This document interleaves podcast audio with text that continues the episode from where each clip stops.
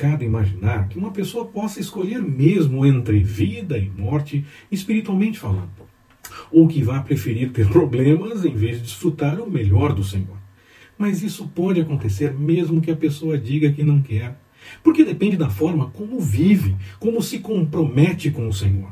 Mais que apenas falar, precisamos viver a vontade do Senhor e desfrutar do cuidado dele em todo o tempo, em qualquer circunstância que se apresente na vida.